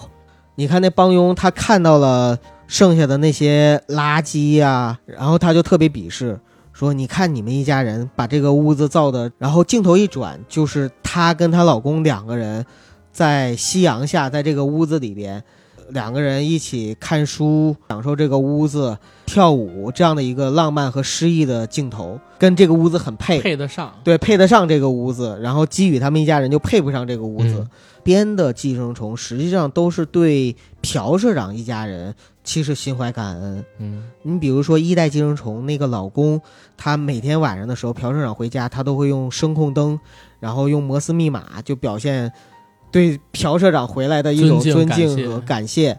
基宇他们一家人实际上在外面吃饭的时候也说：“哎呀，我们应该感谢朴社长给我们这样的一个生活，给我们这样的一个薪水，嗯等等等等。”嗯所以我就在想，这个电影里边，其实奉俊昊导演他想表现的是这两家的不这两代的寄生虫，他们互相倾轧和鄙视，但是实际上呢，他们又对离他们很遥远的、他们要仰望的富人阶级有一种崇敬也好、感恩也好啊，就是这样的一个心态。对，所以这个心态其实也很值得玩味吧。嗯很值得玩味。所以我在看到这个的时候，我觉得挺逗的。我在想，如果是一个中国的导演或者说中国的电影去展现的话，也会这样去展现吗？还是会有不同的展现的方式？比如呢？比如说第二代寄生虫发现了第一代之后，特别理解，有同理心 啊，说大家都是兄弟，都不容易没准儿。啊，然后我们干脆就一起合起伙来，寄生在朴社长家。我靠，也也难哎。你说会不会有这样的发现之后应该会，对对啊，就是会不会有这样的一种可能性？发现之后应该会，但是如果说他那还是说个家里边人没滚下来之前，应该不会。对对，就没有受伤害之前嘛，对，没有发生那种肢体的剧烈冲突之前。还有就是，你说会不会是因为奉俊昊导演他就是想要去展现这种激烈的戏剧冲突，所以才才两边就一定要让他们开战？其实到现在为止，都很多人不理解，不光就是我我我也看了那个来自于韩文的报道，就是韩国人也为什么韩国的富人在这个电影里边就那么蠢，然后单纯。对单纯，然后韩国的穷人呢，在这部电影里边其实是那么恶，恶，嗯。对，就是好多人都问这个问题，也也是因为这个问题，咱们有一个群友嗯，那天问我做不做寄生虫，我说可能不做，他说你看了吗？我说看了。他说你什么感觉？我说没没那么好，但是个好片他说对，他就给我回了一个，是不是觉得我穷我有理？我说我说我说你说的对，呃这里边有一个词，嗯我想跟大家分享一下，就是我看这个电影的时候，我觉得里边所有的角色啊缺少同理心。嗯就是同理心是什么呢？嗯，比如说朴社长他们其实也是一样的。呃，我们说有钱人很单纯，在这个电影里展现出来的时候，包括女主人就很单纯，一个一个把这些人引进家里边，他们说什么就是什么。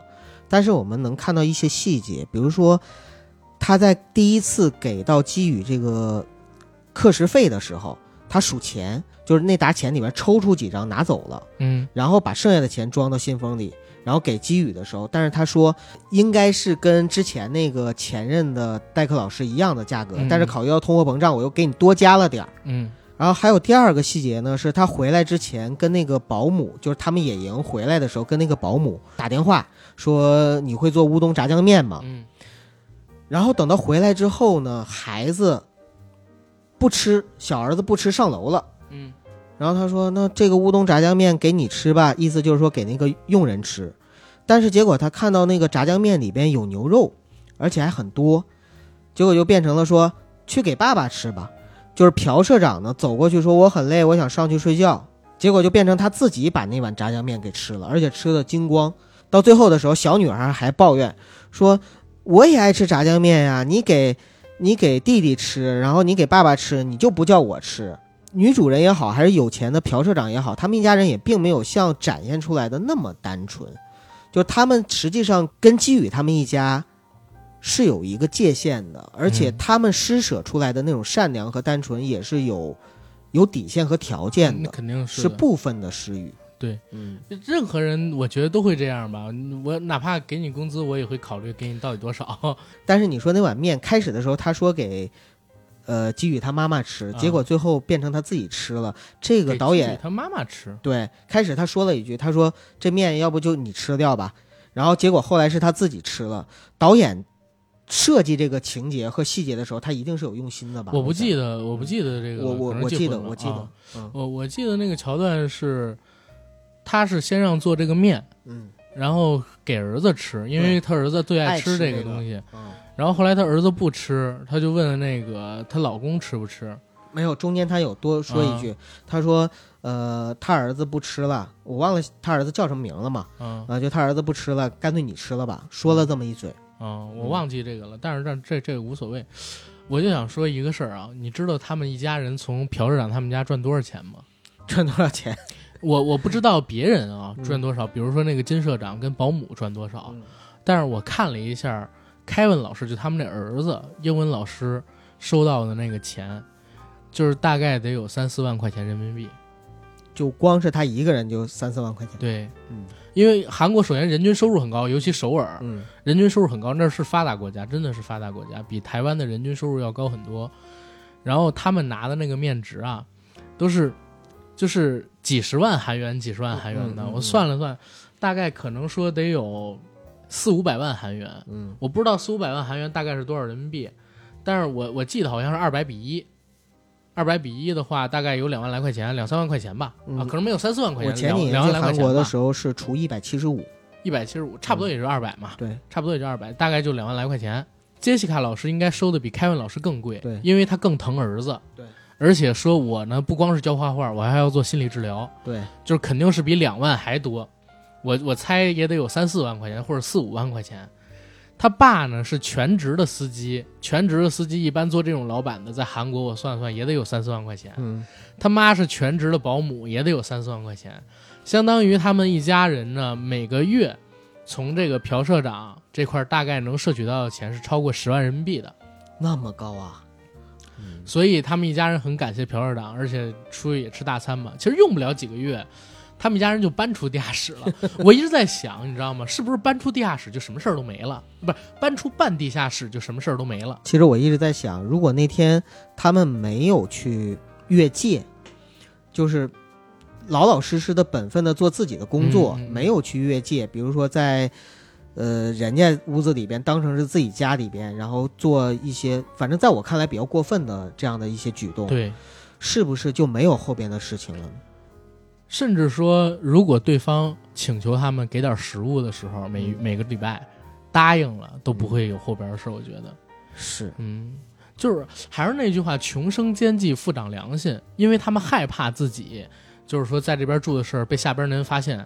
在开始他们一家人暴露之前，就想把住在地下室里边前任保姆的那个老公给赶走。嗯，他们就想的是这个，没想别的，或者说那谁他母亲想的就是这个。对，就没想到说我们能不能和平共处，或者说一起怎么怎么着都没有。他，想的永远都是就是自己嘛。嗯说你要发现了我们这一套，可能我们家这十万块钱月收入没了。嗯他们一家可能还想着用这个收入可以干点什么事儿呢，改变一下家庭的生活之类的。你包括凯文老师也说嘛，可能他们这样过几年，然后等这个女孩儿正式上大学了，对。也哎，甚至他能娶甚至，想对入赘到豪门，对，甚至想入赘到啊。豪门，其实也不是不可能，因为他们一家人要真是有了初始的一些资金，最起码过一个小康生活，以后再干点别的事儿就行了。只要你有第一桶金，后边想干其他的事情，比之前要容易太多了。对他儿子甚至都已经就基于已经预想说，将来如果我们俩谈恋爱的话，要请演员去俩人都已经谈上了，这不都天天接吻了吗？呃就是将来公开谈恋爱，啊对对然后去要双方见家长嘛，我要请演员扮演我的父母，我先提前跟你们说好啊，你们到时候别不高兴。是嗯，啊，其实这个东西就是穷嘛。我跟你说，穷的话还真的是穷是原罪。穷是原罪，嗯真的穷是原罪。穷的话，你会想出好多好多办法来摆脱这个困境。然后你在想办法摆脱这个困境的时候，很多事情其实是很不被常人所理解的，你知道吗？哎，我又想到前年还是大前年我忘了，嗯不是在国内也发生了一个非常轰动的新闻事件嗯——杭州保姆纵火案。啊，杭州保姆纵火案，当年你还记得吧？就是那个保姆欠了很多债，就那个女主人对保姆特别好，但是保姆还偷他们家东西，被发现了。被发现了之后，保姆是怕那个女主人把这个事儿说出去，然后再举报她或者报警，于是呢偷偷的放了火，结果把女主人还有他们家的两个孩子全都给烧死了。是不是叫菜根花啊？没有没有没有，但是这个事儿是真事儿嘛？然后这个事儿其实也是挺让我当年看了之后挺寒心的一件事情，就是嗯，好人没好报。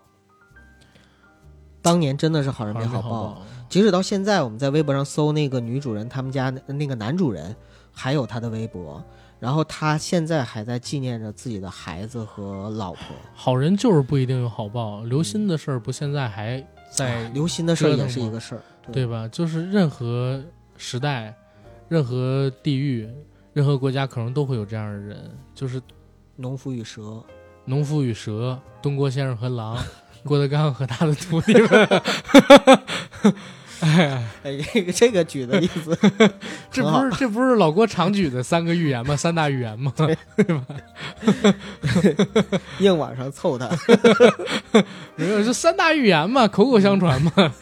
老郭老这么说嘛。对对，嗯，然后说一下那个《燃烧》啊，嗯其实这两个片子我觉得都很像。韩国电影好像这几年就走上了一个现实题材的道路，一去不复返，越走越远。包括去年的那个《我不是药神》，有人说是韩影化嘛，就咱们一朋友嗯西老板说，哎，韩影化啊，嗯这就能拿奖啊，然后如何如何。其实韩国电影，我认为比中国电影强在哪儿？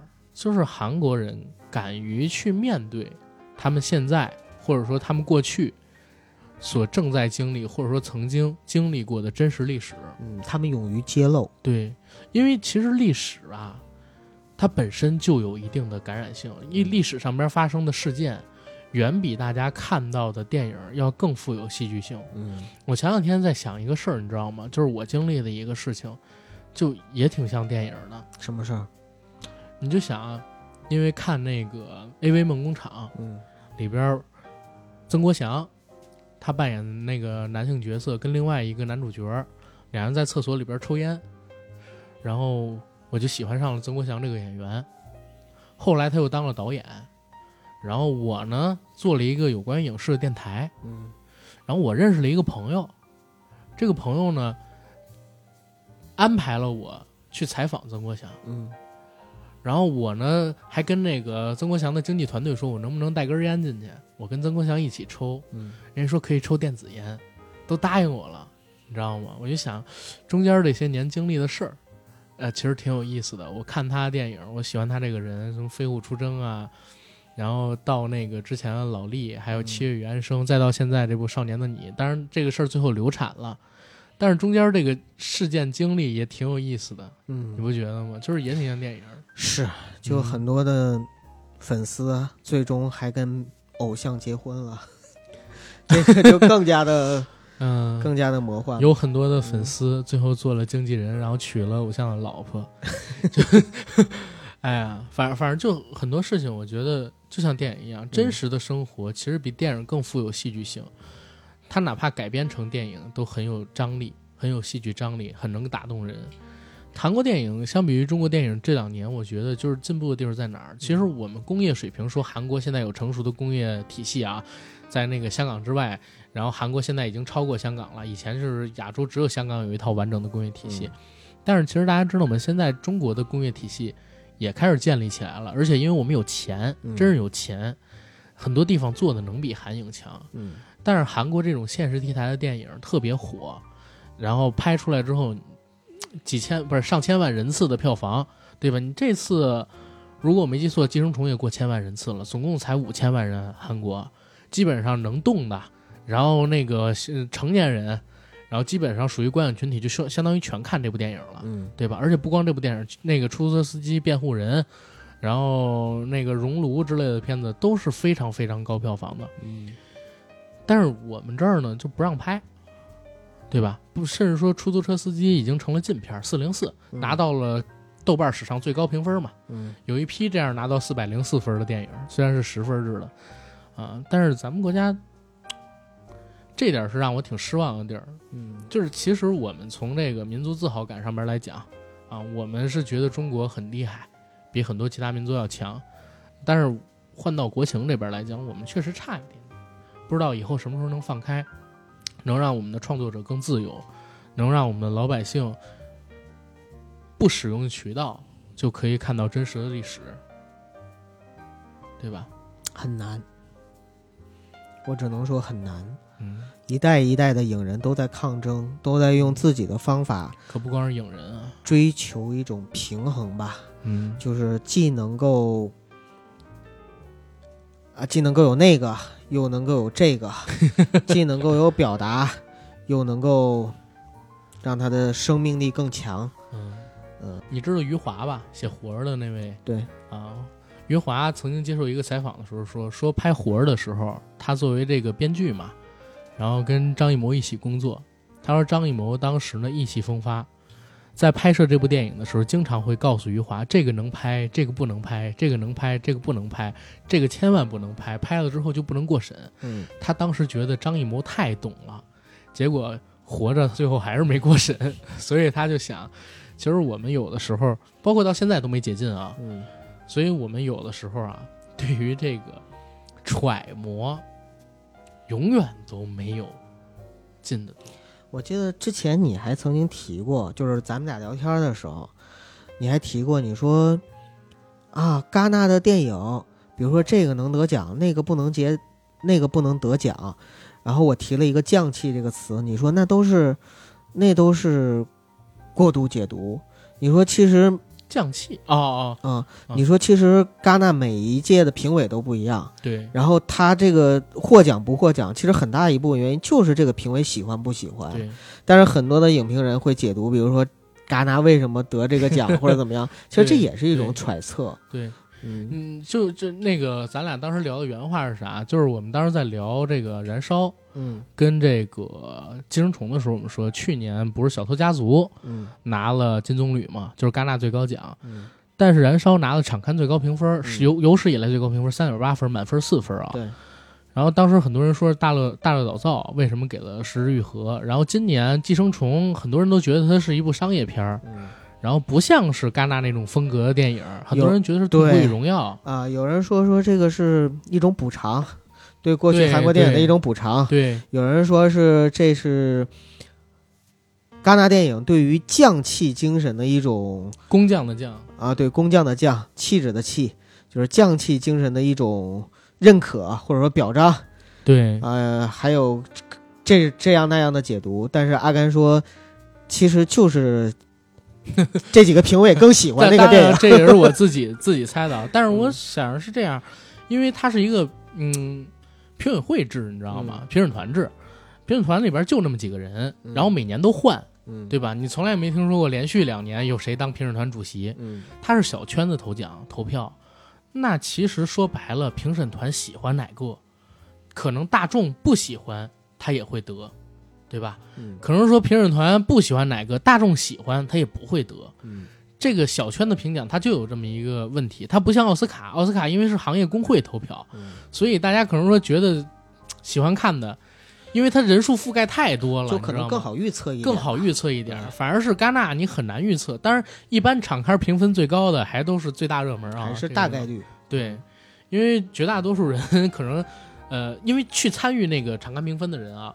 也都是电影从业者，嗯。所以他们这个评价跟这个电影节的那个评审团们不会差太远。嗯。其实那一年就出现了一个事儿，这个咱们就是哪儿说哪儿了。嗯。你知道有一年《白日焰火》拿了柏林，嗯。对吧？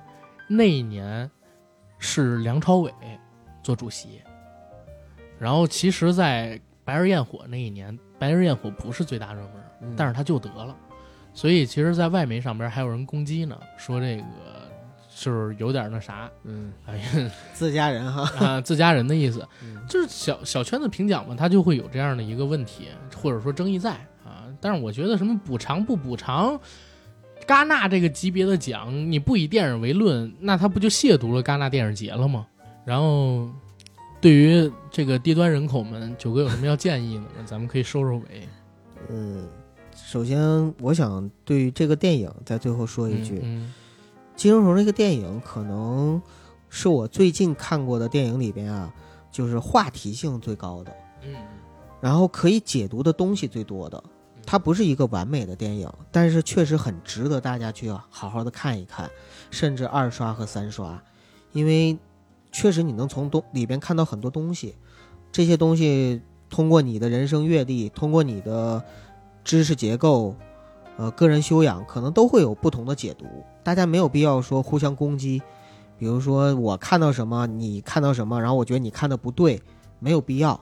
一个好作品。或者说，一个伟大作品最好的地方就是它能够给到更多的人一些解读，能够启发到更多的人，这就已经够了啊！毕竟他的也得奖了，地位也在，对吧？话题性也在，是嗯。然后对于低端人口这个说法，还有就是对于穷人富人阶级对立这个说法，我只能说，我是一个穷人，我跟阿甘都是低端人口，慢慢往上走啊。但是我们两个人都不丧，嗯。我至少我们两个人都不丧，不管我们处在什么样的环境下，我们都相信我们明天会更好，只要努力吧。对对，我就想有一个机会，咱们俩去创个业，嗯，卖吊簪饼。前两天阿开跟我说，我们两个人找机会去那个地方，在哪儿啊？HK 啊，嗨。啊，对，反正我们俩想法很多，想法很多，想法很多，然后 有些能实现，有些不一定能实现。但不管怎么样，我希望大家听我们的节目，也跟我们一起，大家胡思乱想，对，然后开开脑洞，欢欢乐乐的，嗨嗨皮皮的，挺好。对，挺好，挺好。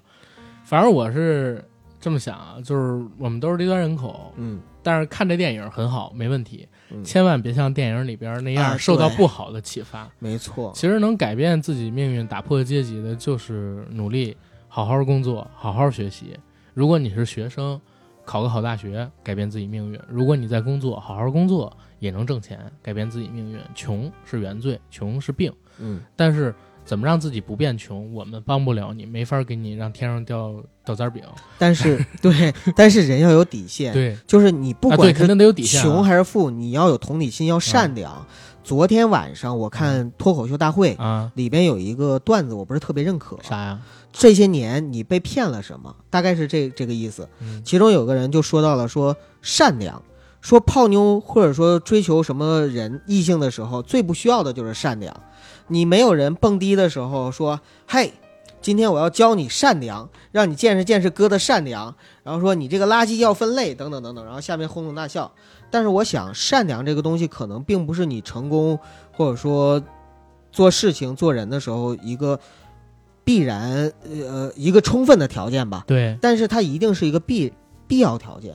也就是说，如果你不善良、没有同理心的话，你可能就会沦落到像《寄生虫》里边的结尾，最后是一场悲剧。对。但是如果你善良，至少不会让你的人生成为悲剧。对。反正大家就好好品吧。九哥最后说的这段话非常非常的有道理，要保证自己的善良，千万别做什么违法乱纪的事儿啊。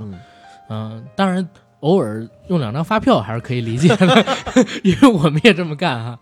我们也这么干，别别，过两天税务局查我们 啊！我们也给别人这么干，好吧？然后节目可以到这儿了，嗯，呃，做个通知啊。第一个事儿是，我们在这周一呢，刚刚在杨贵妃最爱吃的水果平台上边更新了一期付费节目，叫《混乱俄罗斯宫廷的妖僧拉斯普京》。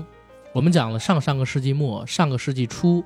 全世界最知名的神棍，俄罗斯的一个妖僧的故事。他曾经预言过俄罗斯一场大旱，又曾经用自己的巫术控制过尼古拉斯二世皇太子的血友病，混乱过俄罗斯宫廷，长有人类历史上有标本的啊，最后做成标本的最长记录的阳具生殖器，二十八点五厘米，在没有使用的时候，快赶上我用的时候那长度了。大家有时间去听一听。感谢大家的支持。然后啊，呃，那个奇人康生的节目我做了，呃，但是没放在平台上边。大家如果想听到公众号上边回复康生，就可以听得到。那期节目也不可能上到别的平台，啊，大家记得去回复就行了。嗯。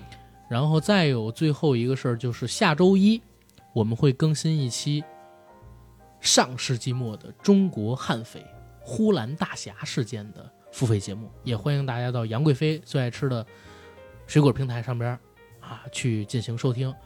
如果还没下这 APP 的，大家赶紧下。然后想听我们之前什么气功热呀、中国奇人钱学森黑魔法呀、世界上最邪恶男人克劳利呀，还有红皮书计划、中国外星人往事、西方外星人往事的，都可以到我们公众号里边去找链接。对，包括啊香对港、香港的岁月，啊对对对青帮三大亨啊对对对等等这些国内的，都有嗯都有。我们公众号底部自定义菜单儿，在听班长那一栏里边儿有付费节目的选项，大家点一下就可以听到我们所聊的什么，就是大家想听的那些内容吧。嗯，好，那谢谢大家的支持，我们下期再见。拜拜。